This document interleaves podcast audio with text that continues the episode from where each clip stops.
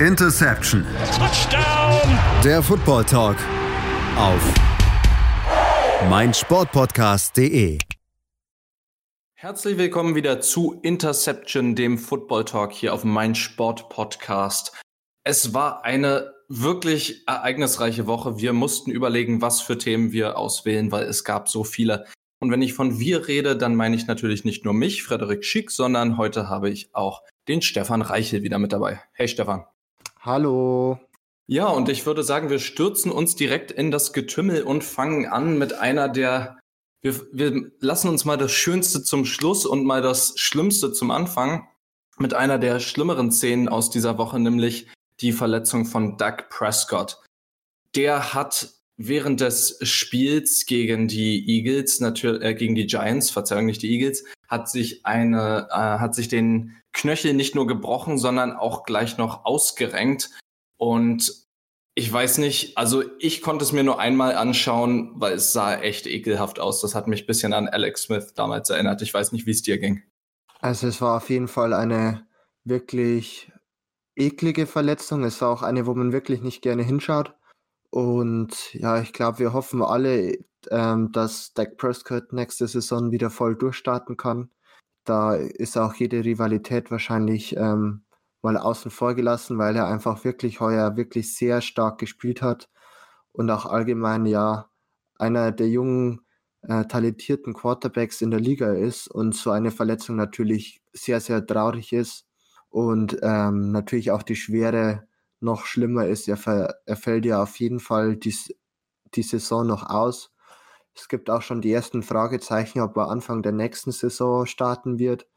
Und ja, ich glaube, man kann ihm einfach dann eine gute Besserung wünschen und hoffen, dass das wirklich alles ähm, möglichst gut verheilt.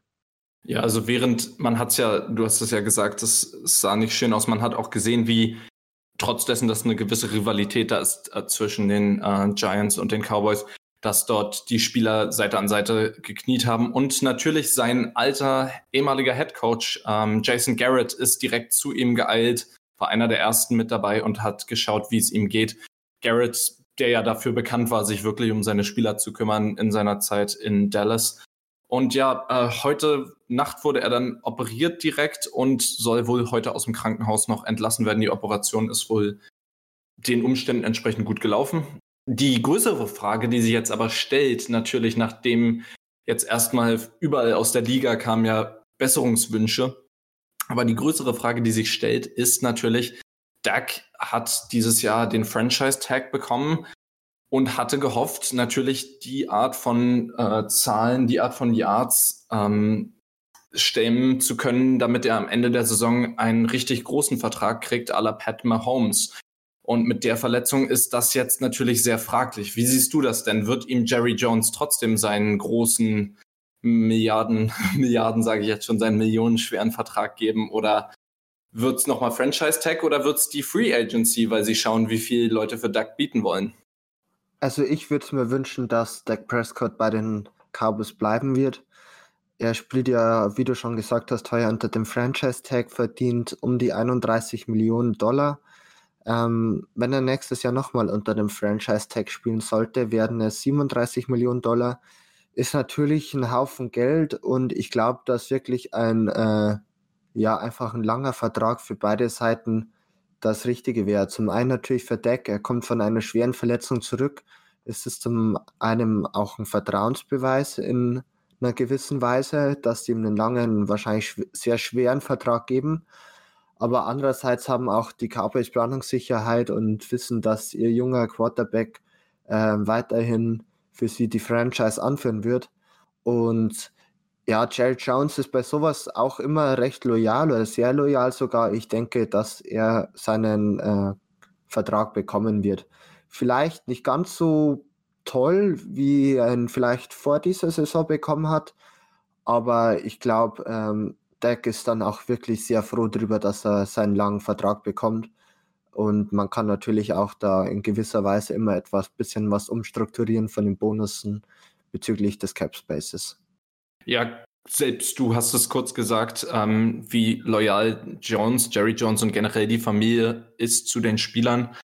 Und Ähm, kurz nach der Verletzung hat auch Stephen Jones, der mit im Front Office arbeitet, auch gesagt, sie sprechen, sie haben direkt mit Doug gesprochen und natürlich sind ihre Gedanken und Gebete bei ihm. Aber er ist weiterhin das Gesicht dieses Franchises und wir wissen, dass er das Ganze, dass er diese Verletzung bewältigen wird. Und ähm, ja, von daher kann man natürlich irgendwo davon ausgehen, begründet, dass Dak Prescott weiterhin bei den Cowboys bleiben wird. Jetzt können wir natürlich nur mal kurz erwägen, wie sehe es denn aus, wenn dem nicht so wäre und man sich entscheidet, Dak auf dem bisschen mal in den Market zu floaten, um mal zu gucken, was da für Angebote kommen. Würde das Sinn machen aus deiner Sicht? Was denkst du? Gerade weil man eben noch nicht weiß, wie seine Form ist jetzt zur nächsten Saison, dann das ist keine Verletzung, die man eben so wegsteckt bei Quarterbacks sind ja Beine und Knöchel doch immer wichtiger, als man das so denken würde, als jetzt, es ist jetzt zwar keine, keine Schulterverletzung, aber um sich zu setten, um zu scramblen, all das, Duck war ja jetzt auch nicht der immobilste Quarterback. Das ist schon wichtig. Also wie, wie siehst du das? Also ich sehe es äh, so, ich denke, sollte wirklich äh, auf den, in die Free Agency gehen, ähm, werden da wirklich einige, einige Teams drauf bieten.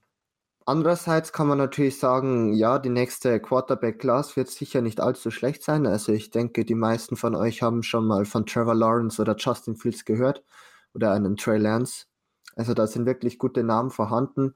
Aber andererseits hat man hier wirklich einen gestandenen Franchise-Quarterback, der tolle Leistungen gebracht hat, ähm, auch unter einer wirklich heuer katastrophalen O-Line äh, sehr gut performt hat und äh, so ein Spieler würden, ich, äh, würden gleich viele Franchises mit Handkurs nehmen. Und deshalb glaube ich, kann auch Dallas das äh, Risiko gar nicht eingehen, dass man sagt, ja, ähm, wir lassen ihn gehen. Also. Wir, wir haben es ja auch gesehen, zum Beispiel, klar kann man die Situation jetzt nicht vergleichen, aber ähm, dass Teams eben in verletzte Quarterbacks investieren, von denen sie sicher sind, dass sie wieder, dass sie wieder fit sein werden. Wir haben es mit Tour gesehen. Ähm, warum sollte sowas auch nicht mit Duck möglich sein? Also deswegen hast du, gebe ich dir in dem Punkt natürlich recht, hast du recht, wenn du sagst, dass die Cowboys das vielleicht gar nicht erst ausprobieren wollen, weil es eben genug Interessenten gibt, die ihn wirklich gerne nehmen wollen. Ja, und ähm, man hat einfach, finde ich, einen riesigen Need in der Defense, auf die wir sicher jetzt auch noch gleich beim Thema Andy Dalton zu sprechen kommen. Und ich denke, dass einfach der Fokus auch im nächsten Draft drauf sein wird, dass man sich äh, in der Defense weiterhin verbessern muss. Und wenn du dann noch auf der Suche bist nach einem neuen Quarterback, äh, dann wird es natürlich umso schwieriger. Und ich sag mal, wenn man drei wirklich sehr starke Quarterbacks mit Gallup, ähm, CD Lamb und äh, Amari Cooper hat, ähm, wohl der besten Running Backs in der ganzen Liga, und dann hat man auch noch die Möglichkeit, einen sehr soliden Quarterback zu haben, indem man ihm einfach einen langen Vertrag gibt. Dann wäre es meiner Meinung nach falsch, ihn gehen zu lassen. Ja, also du hast schon angesprochen, die Wide Receiver, Running Back, Quarterback Kombination. Die Offense ist einfach super, aber O-Line und Defense natürlich. Ja, die O-Line hat heuer wirklich äh, große Verletzungsprobleme. Jetzt starten auf Left und Right Tackle, glaube ich, in beiden Fällen ähm, undrafted Spieler. Der eine ist ein undrafted Rookie, der andere ist letztes Jahr undrafted gewesen, soweit ich weiß. Ähm, der andere Rookie, Tyler Bieste, spielt auf Center. Also die haben eine komplett neue O-Line aufgrund von Verletzungsproblemen, was natürlich die Situation äh, nicht leichter macht. Aber ich denke, dass sich auch die O-Line stabilisieren könnte nächstes Jahr. Und somit sehe ich eigentlich auch dem Ganzen entspannt entgegen, dass nächstes Jahr die Offense der Cowboys auch wieder gut sein wird. Ja, danke. Ähm, wo du gerade von O-Line redest, was ist der Job der O-Line, einen Quarterback zu beschützen? Und um welchen Quarterback geht es denn jetzt natürlich? Andy Dalton. Und da haben wir eine Frage bekommen von Tobias Hofland. Ob Andy Dalton die, Play die Playoffs, uh ob Andy Dalton die Cowboys noch in die Playoffs führen kann. Ja, ich sag mal ganz kurz meine Meinung vorweg. Also es definitiv sehe ich das so, dass die Cowboys wohl kaum einen besseren, einen besseren Backup als Dalton hätten haben können. Das klingt jetzt komisch, weil Dalton natürlich nicht der Star Quarterback ist, aber wen möchtest du in der Situation? Du hast schon fünf Spiele hinter dir. Die Saison läuft so mittelmäßig. Du brauchst jetzt jemanden, der mit dem System vertraut ist und der weiß, was er macht. Wenn du jetzt noch einen jungen Quarterback einarbeiten musst, dann ist das eigentlich, dann ist, kannst du die Saison komplett abschreiben. Deswegen erfahrener Backup, wie Dalton, der jetzt spielt, ist genau das, was man als Coach in der Situation möchte. Jemand, der sein, er muss, er muss nicht super flashy spielen, aber er muss wissen, was er macht, er muss sicher spielen und er muss das System einigermaßen kennen. Und genau so jemand haben wir in Dalton. Ich persönlich denke nicht, dass er sie in die Playoffs führen kann, weil die Cowboys klar die NFC East ist. Ja, müssen wir gar nicht drüber reden. Aber die Cowboys, die ohnehin so mehr mittelmäßig gespielt haben aufgrund eben der O-Line und der Defense, jetzt noch mit einem Downgrade als Quarterback. Also Andy Dalton ist zwar kein schlechter Quarterback, aber bei weitem kein Doug Prescott. Ich glaube nicht, dass das reichen wird, aber vielleicht, Stefan, hast du da eine andere Meinung? Eigentlich nicht. Also ich habe mir aufgeschrieben in meinen Notizen, ist er gut genug, um wirklich die schlechte Defense zu kaschieren? Und da habe ich geschrieben, ganz klar nein. Er, man weiß, was man von ihm bekommt. Man bekommt wirklich wohl einen der Top äh, ähm, die die Liga zu bieten hat. Aber ähm, ja, er ist jetzt nicht bekannt dafür, irgendwie das große Risiko zu gehen oder wirklich äh, für flashy Plays bekannt. Er hat jetzt auch nicht, äh, sage ich mal, die Scrambles, die ja Deck das ein oder andere Mal ähm, einbringt in den Gameplan. Und ähm, wenn man sich einfach anschaut, was äh, Dak Prescott heuer leisten hat müssen, um die Defense äh, sozusagen zu kaschieren, dann denke ich einfach nicht, dass es ein Andy Dalton schaffen wird. Und klar, du hast es auch schon angesprochen, die NFC East ist ja heuer wirklich grausam, also Not gegen Elend spielt da wohl oft, aber ich glaube, dass es doch dann die Eagles machen werden, einfach weil ich der Defense zu wenig vertraue. Ja, bis zur Verletzung war, soweit ich weiß, Doug Prescott Throwing, also Throwing Yards Leader, das eigentlich on track wirklich eine, eine Saison zu haben, die ihm einen der größten Verträge, der größten Quarterback-Verträge gesichert hätte, die es momentan gibt. Aber genug zu den Cowboys und Prescott.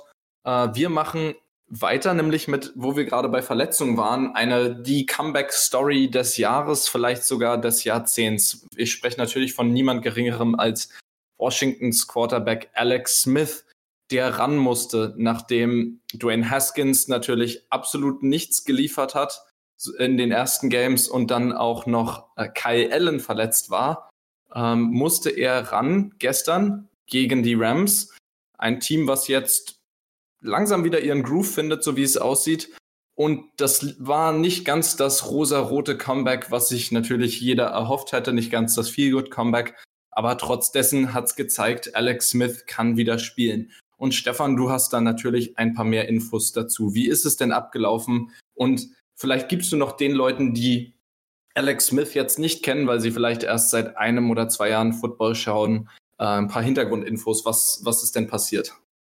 Ja, das kann ich gern machen. Also Alex Smith ähm, war der First Overall Pick 2005 von der University of äh, Utah, hat dann einige Jahre bei den San Francisco 49ers gespielt, war danach bei den Kansas City Chiefs, war auch der Mentor von Patrick Mahomes und ist nach, ähm, danach zu den Washington Redskins ähm, gegangen, hat dort einen großen Vertrag bekommen und hat sich 2018 in einem Spiel schwerst verletzt. Ähm, hat, ich weiß jetzt leider nicht mehr genau die Verletzung. Jedenfalls ist es bei der Operation oder allgemein danach zu Komplikationen gekommen. Ähm, er hatte eine Blutvergiftung im Bein. Es war kurz davor, oder die Ärzte waren kurz davor, äh, sein Bein am, zu amputieren, um ihm das Leben retten zu können. Ähm, hat wirklich eine ähm, ja, sag ich mal, Leidensgeschichte dadurch lebt und ist jetzt nach über zwei Jahren oder knapp zwei Jahren ähm, zum ersten Mal wieder auf dem Footballfield gestanden und das ist natürlich eine wunderbare Geschichte, eigentlich für den Sport allgemein, aber natürlich auch für Alex Smith selbst, ähm, dass man nach so einer langer Zeit und nach so einer schweren Verletzung wieder auf dem Footballfield stehen kann. Ähm, er hat wirklich 17 Operationen, habe hab ich mir noch aufgeschrieben, ähm, durchgemacht. Also wirklich eine Menge. Und dann durfte er äh, gegen die Los Angeles Rams ähm, für Kyle Allen dann einspringen, nachdem der wirklich ein grobes Foul von Jalen Ramsey abbekommen hat. Und ja, ich glaube, es gibt bessere Part äh, oder Gegner, gegen die man lieber spielt, wenn man sein erstes Game nach einer schweren Verletzung hat, weil Alex Smith einfach 6-6 abbekommen hat. Ähm, Aaron Donald war auch schön auf seinem Rücken oben, also die haben wirklich äh, keine Gnade gezeigt. Andererseits ähm, zeigt es auch, dass äh, Alex Smith wirklich wieder fit ist. Und ja, wir, glaube ich, hoffen alle nur das Beste für ihn. Es war wirklich gestern eine Feel-Good-Story. Ähm, egal, ob er jetzt nicht äh, abgeliefert hat oder nicht. Also seine Stats waren jetzt nicht berauschend. 9 von 17 Würfe hat er angebracht für 37 Yards. Aber allgemein war das wirklich äh, toll, ihn wieder auf dem Spielfeld zu sehen. Und ich glaube, man kann ihm wirklich nur das Beste wünschen und hoffen, dass er noch das eine oder andere Spiel erleben kann. Ja, also danke für die, für diese Story. Ähm, wie gesagt, gegen die Rams hat er nur 9 von 17 angebracht, aber bei 6 6 muss man auch überlegen, ist das 6 6 heißt, dass es nicht nur die Schuld des Quarterbacks, sondern auch einfach ganz klar mitträgt die O-Line da große äh, Verantwortung und ja, ist der anscheinend nicht gewachsen gewesen. Wir gehen gleich noch einmal weiter, äh, sprechen jetzt noch mal ganz kurz über Dan Quinn, dann geht's in die Pause und dann schauen wir uns noch ein paar mehr Spiele an. Wenn wir jetzt über Dan Quinn reden, halten wir es natürlich recht kurz, weil was gibt es viel zu sagen? Der ehemalige Defensive Coordinator der Seattle Seahawks, der mit der Legion of Boom so berühmt geworden ist, ist natürlich bei den Falcons nicht ganz so erfolgreich geworden. Nach der letzten Saison hat man gesagt, weil die letzten sieben Spiele der Saison oder die, die letzte Hälfte der Saison, sagen wir mal, besser aussah, hat man noch gesagt, okay, wir halten noch fest. Es sah so aus, als ob jetzt die Wende geschafft ist und es in der nächsten Saison durchstarten ist, nachdem gerade 2019 gesagt wurde, die Falcons vor der Saison waren ein Super Bowl-Kandidat. Alles deutete darauf, dann war es natürlich, waren sie äh, sehr langsam darin, loszulegen, haben dann erst, wie, wie ich gerade meinte, in der zweiten Hälfte der Saison durchgestartet und wenn man das so nennen kann. Und deswegen hat man noch an Dan Quinn festgehalten. Jetzt aber nach einem 0-5-Start der Falcons hat man sich entschieden, ihn und den GM gehen zu lassen. Und Stefan, war das abzusehen? Hätte man länger an ihm festhalten sollen? Hätte man ihn vielleicht schon früher rausschmeißen sollen? Was ist, was, was sind deine Gedanken dazu? Ich wäre sehr froh gewesen, wenn er nach der letzten Saison schon gegangen wäre. Ähm, er hat es wirklich jetzt die letzten zwei Jahre sehr gut ähm, am Ende noch rausreißen können, nachdem man 1 zu 7 und ich glaube 1 zu 6 gestartet ist in die Saisons davor und dann am Ende wirklich gut gespielt hat. Aber er hat das Team gleich nicht mehr erreicht. Ähm, und deshalb war es auf jeden Fall die richtige Entscheidung. Ähm, bei dem Glück, das die Falcons haben, habe ich heute noch ein bisschen Spaß getwittert, dass sie wohl jetzt noch auch einen Top-Pick verspielen werden, weil sie jetzt auch wieder gut spielen werden. Aber auf jeden Fall die richtige Entscheidung, dass man Dan Quinn und den GM Thomas Dimitrov beide entlassen hat. Und ich glaube, ein Neustart ist wirklich wichtig für äh, die Falcons und somit kann man auch so ein bisschen eine Ära, die vielleicht nicht ganz positiv war, ähm, so ein bisschen dem Ende zu sehen. Und ich hoffe einfach, dass man in der Offseason einen geeigneten Kandidaten findet. Bis dahin übernimmt der äh, vorherige Defensive Coordinator Raheem Morris ähm, den Head Coaching Job, war schon drei Jahre Head Coach bei den Tampa Bay Buccaneers, übernimmt es jetzt auch wieder. Und ja, ich hoffe einfach, dass es einen Trend nach oben gibt, dann in den folgenden Saisons und äh, bin froh, dass endlich die Entlassung gekommen ist. Genau, das sehe ich, das sehe ich tatsächlich auch ähnlich wie du. Also man hätte schon überlegen können, ihn nach der letzten Saison gehen zu lassen, weil häufig trügt, sage ich mal, so die Zweithälfte, wenn dann der Druck raus ist, oh, wir müssen eh nicht mehr die Playoffs schaffen. Manchmal ist das dann so, dass dann so ein Team einfach frei spielt, weißt du, wie ich meine? Und naja, wir haben da zu dem Ganzen eine Frage noch von Tobias Hofland bekommen, die du auch schon halb beantwortet hast. Ähm, ob ein Angriff nach oben möglich ist mit einem kompletten Rebuild und behaltet, also behält man dann Julio Jones und Matty Ice oder orientiert man sich komplett neu um? Was denkst du? Ryan ist natürlich jetzt auch nicht mehr der Jüngste, um es mal vorsichtig zu formulieren. Siehst du, wenn man ein Rebuild in Angriff nimmt, seinen Namen noch auftauchen? Ich sehe die Chance, dass es einen Rebuild gibt, ähm, sehr hoch mittlerweile. In der Früh konnte ich es mir noch nicht vorstellen. Ähm, es war wirklich vor ein paar Minuten erst die Pressekonferenz der, äh, der Falcons vorbei. Und ähm, der Owner Arthur Blank hat gesagt, dass er keinen ähm, General Manager irgendwelche Beschenkungen geben will, wenn der General Manager sagt, ähm, es gehört ein Rebuild her. Und das heißt auch Spieler wie Matty Ice, also Matt Ryan oder Julio Jones ähm, zu traden, zu entlassen, dann denke ich mal, kann das wirklich passieren. Also entlassen ist ähm, eher unwahrscheinlich aufgrund der Tatsache, dass beide sehr viel Dead Cap ähm, 2020 ähm, oder eben 2021 einnehmen würden. Aber ähm, Trade, glaube ich, ist doch möglich und man schielt dann wahrscheinlich auf einen Top Quarterback und ähm, ja, wär, ist sehr spannend zu sehen, wie es bei den Falcons weitergeht. Aber ich glaube, da sind wirklich alle Möglichkeiten offen.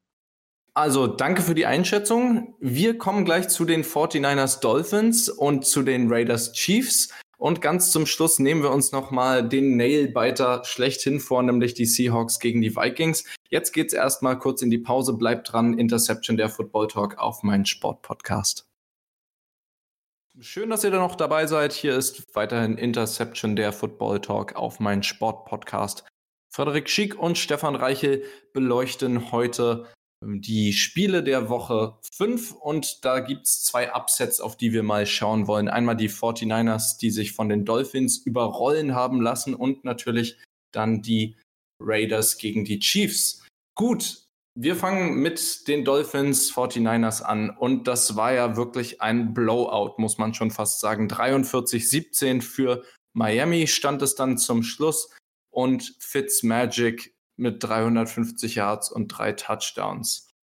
Auf der anderen Seite Jimmy Garoppolo, der von seiner Verletzung zurückkam, sah absolut verloren aus auf dem Feld, sage ich es jetzt mal vorsichtig. Hat es geschafft, insgesamt 7 von 17 für 77 Yards anzubringen, kein Touchdown, zwei Interceptions, die auch beide ziemlich übel waren, also die nicht passieren sollten. Und ja, jetzt ist natürlich die Frage, die 49ers sind sehr banged up, also super viel Verletzung. Allerdings die Dolphins sehen auch einfach wie ein Footballteam aus zurzeit, was was äh, gute Teams schlagen kann. Also wo ist, wo zieht man jetzt die Linie, Stefan? Sind die Dolphins einfach so gut oder sind die 49ers einfach gerade so geschwächt und so schlecht? Also ich glaube, die Dolphins sind nicht so gut. Also sie sind auf jeden Fall deutlich verbessert zu letzten Jahr. Also ich glaube, da kann mir jeder zustimmen. Aber auf der anderen Seite ähm, läuft bei den 49ers heuer wirklich extrem viel schief. Also du hast es schon angesprochen, äh, die Injuries, die es einfach gibt. Ähm, wir haben gerade mal drüber geschaut in der Pause. Ähm, die ganze D-Line ist gefüllt auf der Injury Reserved List, also ein T. Ford, ein Solomon Thomas, ein Nick Bosa, die sind, die spielen alle nicht. Und ähm, was auch noch ein ganz großes Problem ist, ist natürlich die Quarterback-Situation. Äh, Jimmy Garoppolo war jetzt verletzt, ähm, hat gestern sein erstes Spiel gemacht nach der Verletzung. Ich würde sagen, beide ähm, Vertretungen von ihm, sowohl Nick Mullins wie auch CJ Beffert, waren jetzt beide nicht sonderlich überzeugend. Und was auch ein wahnsinniges Problem ist bei den 49ers, ist meiner Meinung nach ähm, die O-Line. Sie haben jetzt in zwei aufeinanderfolgenden Spielen mehr wie 5-6 zugelassen. Das haben sie das letzte Mal zuvor 2014 gemacht, also eine Ewigkeit her. Und dann kommt einfach viel zusammen bei den 49ers. Also ich glaube, das Talent ist ähm, eigentlich vorhanden, aber aufgrund von Verletzungen und natürlich auch ja, schlechten Leistungen in Teilen der Mannschaft ähm, war das dann wirklich gestern ugly im Endeffekt, weil ähm, ich glaube, keiner damit gerechnet hätte, dass die Dolphins so hoch gewinnen gegen die 49ers. Ja, also du hast es schon gesagt, die 49ers sind sehr, sehr schwach besetzt. Und auch die O-Line hat ihren Teil nicht geleistet, den sie leisten müsste, um Quarterbacks zu beschützen, damit man Punkte machen kann, damit die Defense nicht diesen Druck hat, den sie dann schlussendlich hatte. Und sie wurden einfach nur überrannt und häufig ist es dann so, wenn das Momentum so gegen dich arbeitet, dann ist es auch schwierig, da einen Fuß in den Boden zu setzen und das Spiel umzudrehen. Und wenn wir jetzt mal überlegen, bei 43 Punkten, einem wirklich komfortablen Vorsprung, Hätte man da nicht mal Tour starten können? Oder ist das, wäre das zu riskant? Wie, was ist deine Meinung dazu? Also, ich muss ehrlicherweise sagen, ich weiß nicht genau, wie ähm, der verletzten Status von Tour ist, wie fit er schon ist. Aber andererseits, glaube ich, wäre es ein, äh, gutes, eine gute Möglichkeit gewesen, ihm erste On-Field-Erfahrung ähm, zu geben. Man hat nichts mehr zu verlieren gehabt. Man hatte einen wirklich komfortablen Vorsprung im Anfang des vierten Quarters. Ähm, die San Francisco 49ers Defense war auch ja wirklich harmlos. Und da hat man vielleicht eine gewisse ähm, Chance auch verpasst, dass man ihn nicht starten hat lassen. Ähm, ich denke aber, dass er heuer noch seine Situationen bekommen wird. Ähm, ich hoffe bloß nicht, dass sie ihn irgendwie in einem Tough Loss dann mal ins vierte Quarter reinschmeißen. Also da wäre wahrscheinlich das Spiel gestern schöner gewesen. Aber andererseits wollte man vielleicht auch einfach äh, Ryan Fitzpatrick ähm, die Anerkennung geben für ein wirklich sehr starkes Spiel von ihm. Ja, und die hat er definitiv verdient. Flores hat noch gesagt ähm, nach dem Spiel, dass wenn er ihn, wenn er ihm ein paar, wenn der Tour ein paar Handoffs hätte gegeben, das hätte vielleicht ein paar Leute glücklich gemacht, aber er sieht den wirklichen Sinn und den Nutzen darin nicht. Er ist eben ein Backup und er wird bereit sein, wenn seine Nummer aufgerufen wird, hat er so gesagt. Also Flores redet da anscheinend Tacheles und kümmert sich nicht um irgendwelche feel good, ich sage jetzt mal feel good Stories, und so ein bisschen ins, äh, vielleicht wird das dann einfach ein ins kalte Wasser schmeißen, wenn Tour, äh, wenn er Tour braucht. Solange Fitz Magic aber noch natürlich delivered, wird, kann Tour erstmal ganz entspannt die Bank wärmen. Ähm, ich würde noch mal kurz auf die Quarterback-Situation der 49ers eingehen. Garoppolo war ja verletzt, ist zurückgekommen dieses Spiel und sah immer noch sehr verletzt aus. Nick Mullins, der Backup, war auch verletzt, sodass man dann auf CJ Bithard umstellen musste, der die Hälfte seiner 18 ähm, Pässe nur angebracht hat, also 9 von 18 für 94 Yards, einen Touchdown, allerdings keine Interception. Was denkst du, Garoppolo sah wieder so aus, als ob man ihn jetzt noch aussetzen würde die nächste Woche, weil bereit also für, für mich sah nichts daran an seinem Play bereit aus. Er konnte sich nicht wirklich, es sah nicht so aus, als ob er sich vernünftig setten konnte. Viele seiner Würfe waren dadurch anscheinend auch off.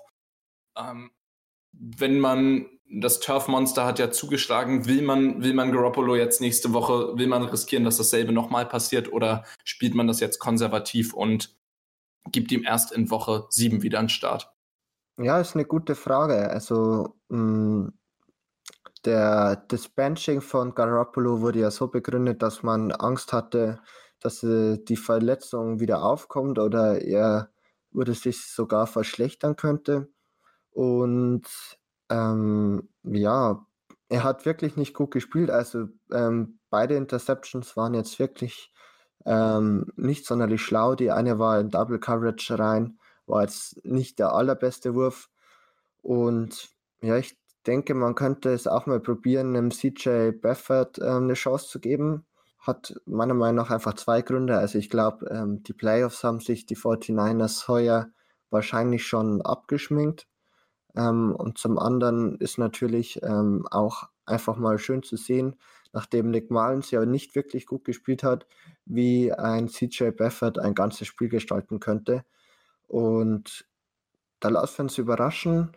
Ich kann mir auch gut vorstellen, dass äh, Garoppolo wieder starten würde, aber ich würde vielleicht sogar hoffen, dass Baffett den Start bekommt. Ja, also es bleibt spannend für die 49ers, wobei ich mit spannend eher meine, man wartet mit angehaltenem Atem darauf, was passiert, ob die Saison noch gedreht wird. Aber wie du es schon richtig gesagt hast, die Playoffs sind wohl durch, gerade in einer Division wie der NFC West, die wohl die stärkste Division in der NFL ist, kann man oder war. Wir wissen es nicht. Wir schauen mal. Wir machen aber in jedem Fall weiter mit den Raiders gegen die Chiefs. Und das war nämlich der andere Upset, den es gab am vergangenen Sonntag. Und wir gucken mal ganz kurz rein in die Stats. Insgesamt war es dann ein 40-32, also immer noch ein One-Score-Game, wenn man so möchte. Ähm, mit einer Two-Point-Conversion hätten die Chiefs es noch retten können in die Overtime. Allerdings hat John Gruden da mit also eine solide Performance abgeliefert mit seinem Play Calling, würde ich behaupten. Es sah sehr interessant aus, es sah witzig aus, was die Raiders gemacht haben und die Kansas City Chiefs waren das erste Mal wirklich hat man ihnen Frustration angemerkt. Auch Mahomes war frustriert. Ich glaube, er ist danach direkt in die Kabine, hat keinen, hat sogar den, hat keinen Handshake oder so noch äh, zugelassen, sondern ist direkt in die Kabine. Also das sah interessant aus vor allem aufgrund mehrerer Dinge für die Kansas City Chiefs war in letzter Zeit auch das Running Game eine riesige Sache. Ähm, Rookie Edward Hilaire hat vermutlich, ich glaube, er ist der Rookie mit den meisten Rushing Yards bisher gewesen, mit äh, 10 Carries äh, und 40 Yards, also 4 Yards per Carry nur geaveraged, war das Rushing Game komplett rausgenommen, dieses Spiel.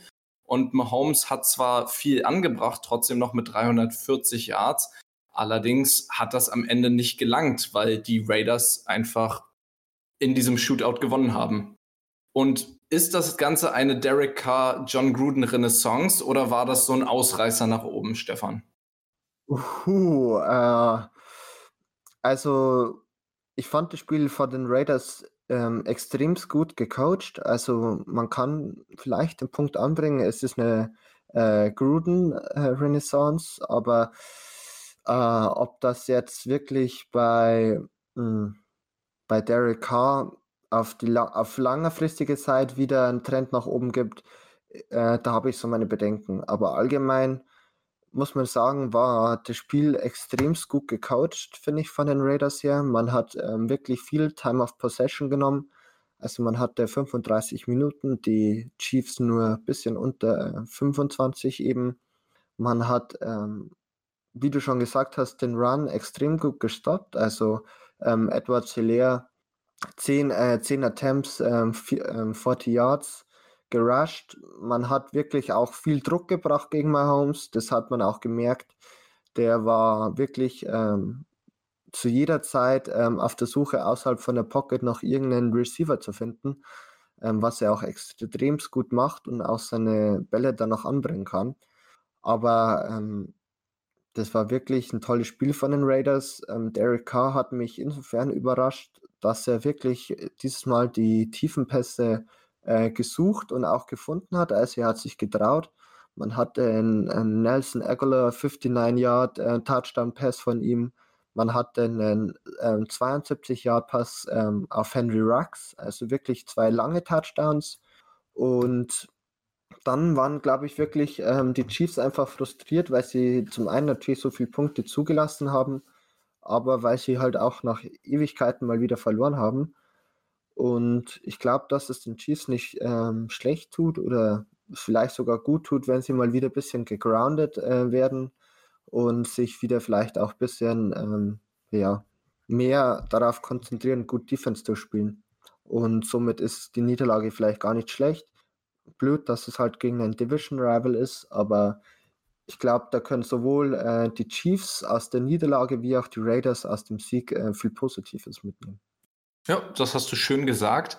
Es ist oftmals so, dass wenn Teams in so einen Winning Record kommen, in so einen Groove und dann gar nicht mehr wirklich verlieren, man hat es letztes Jahr bei den Ravens gesehen und auf einmal liegt man dann hinten, muss viel werfen und dann kommt die Frustration und dann kommen die, dann kommen die Fehler.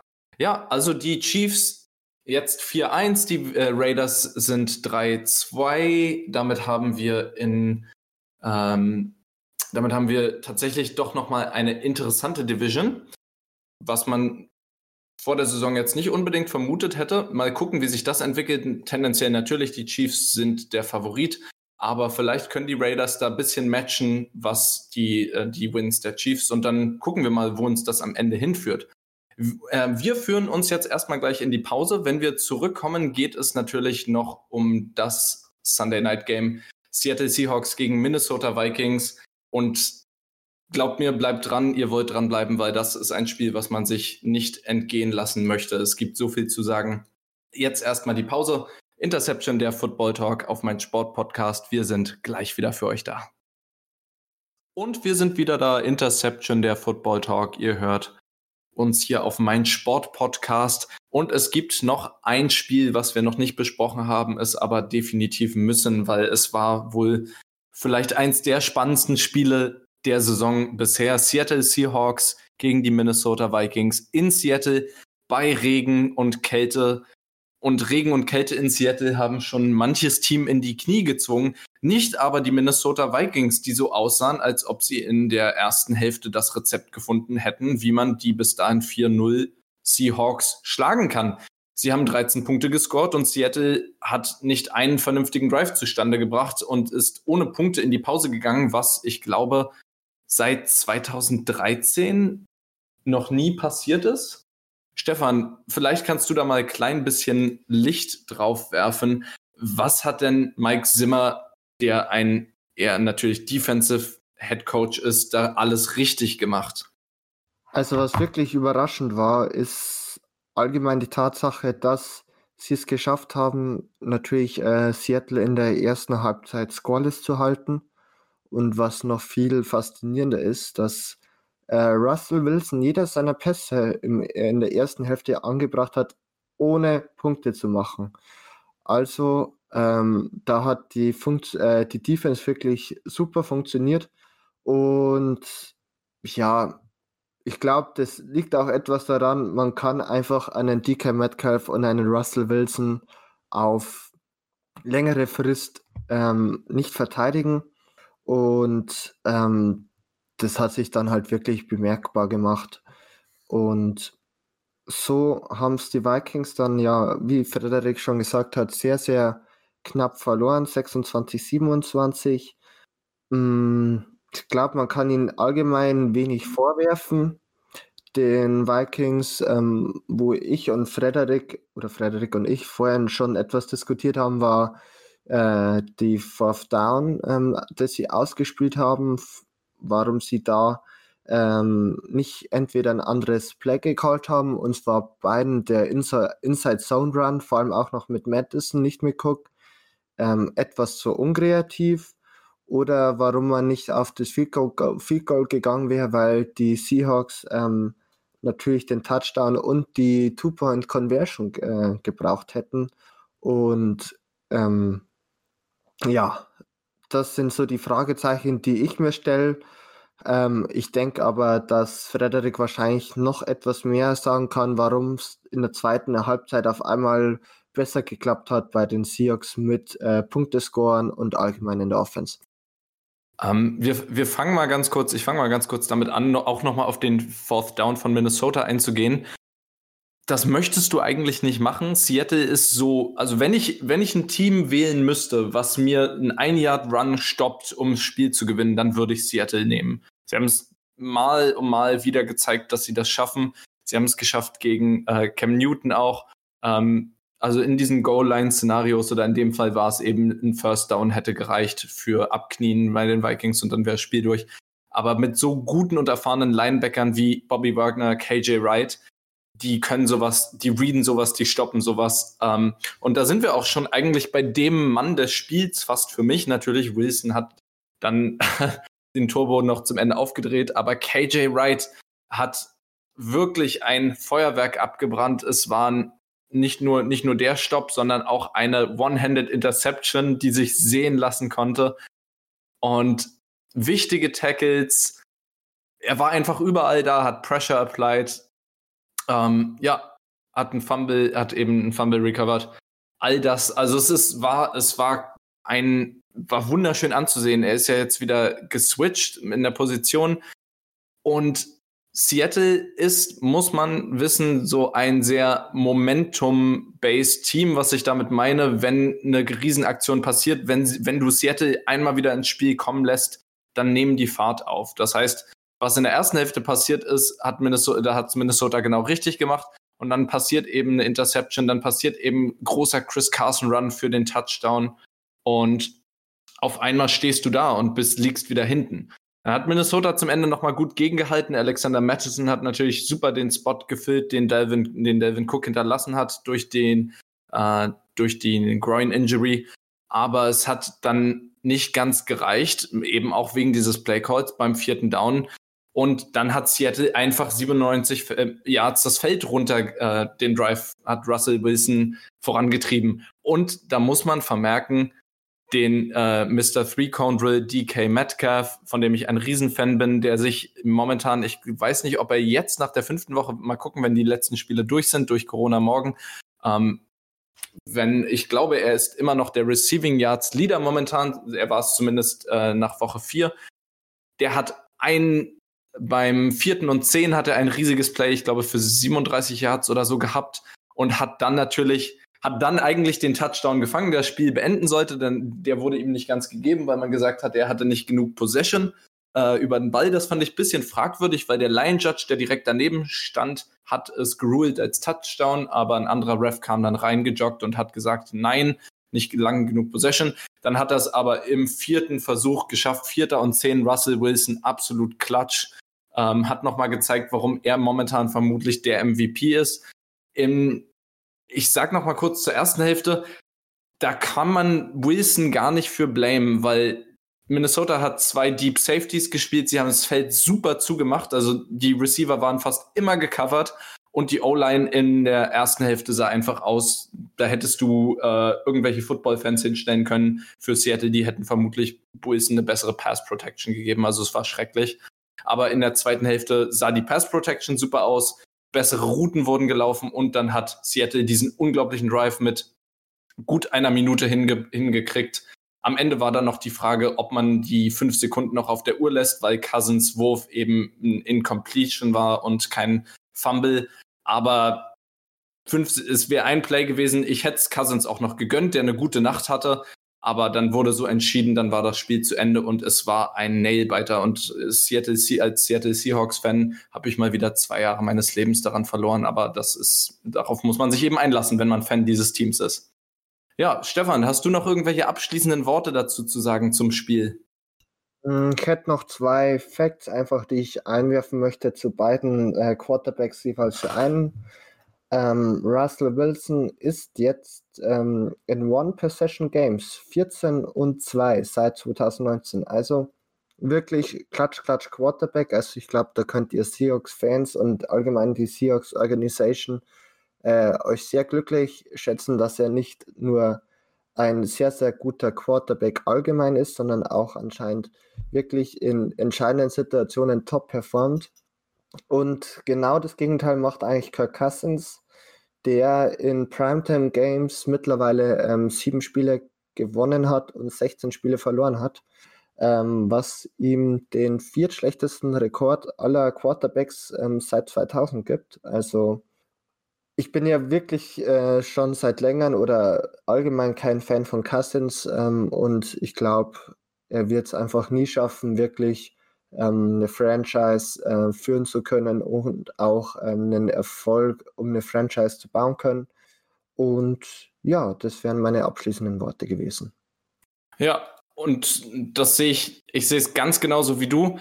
Ich will auch nur noch eine Sache hinzufügen äh, an die Seahawks-Fans, die Travis Homer, äh, den anderen Back neben Chris Carson momentan äh, immer wieder trashen.